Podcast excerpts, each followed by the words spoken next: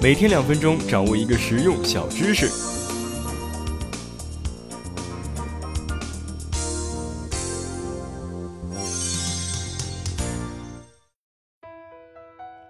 有这么一个故事啊，说的是鹰王和鹰后打算在密林深处定居下来。他们挑选了一棵枝繁叶茂的橡树，开始筑巢，准备抚养后代。鼹鼠听到这个消息啊，就大着胆子向鹰王提出警告：这棵橡树啊，可不是安全的住所，它的根几乎烂光了，随时有倒掉的危险。你们最好不要在这儿筑巢。但是鹰王呢，根本瞧不起鼹鼠的劝告，立刻动手筑巢，并且呀，当天就把全家搬了进去。不久，鹰后孵出了一窝可爱的小家伙。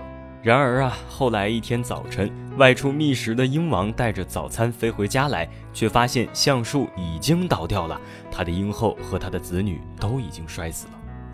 看见眼前的情景，鹰王悲痛不已地说道：“我从来不曾料到。”一只鼹鼠的警告竟然会是这样准确，真是怪事儿。轻视从下面来的忠告是愚蠢的。鼹鼠答道：“你想一想，我就在地底下打洞，和树根十分接近，树根是好是坏，有谁还会比我知道的更清楚的呢？”这个故事啊，告诉我们一个道理：不要总认为自己高高在上，无所不能。一个人再有能力，也会有失策的时候。虚心听取别人的意见，永远不会错。而我们今天要讲的斯坦纳定理，正是总结了此类现象：在哪里说的愈少，在哪里听到的就愈多。只有很好听取别人的，才能更好说出自己的想法。上帝呢，给我们两只耳朵，一张嘴巴，目的是让我们多听少说，说的少才能听得多，而且还能赢得好人缘。如果你对别人的话感兴趣，并且耐心的听下去，那么你就很容易获得别人的好感。美国励志大师戴尔·卡耐基说。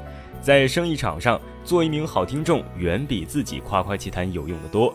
如果你对客户的话感兴趣，并且有急切想听下去的愿望，那么订单通常会不请自到。可见，倾听是一种能力，通过倾听可以很好的达到自己的目的。好了，今天分享到这里，下期见。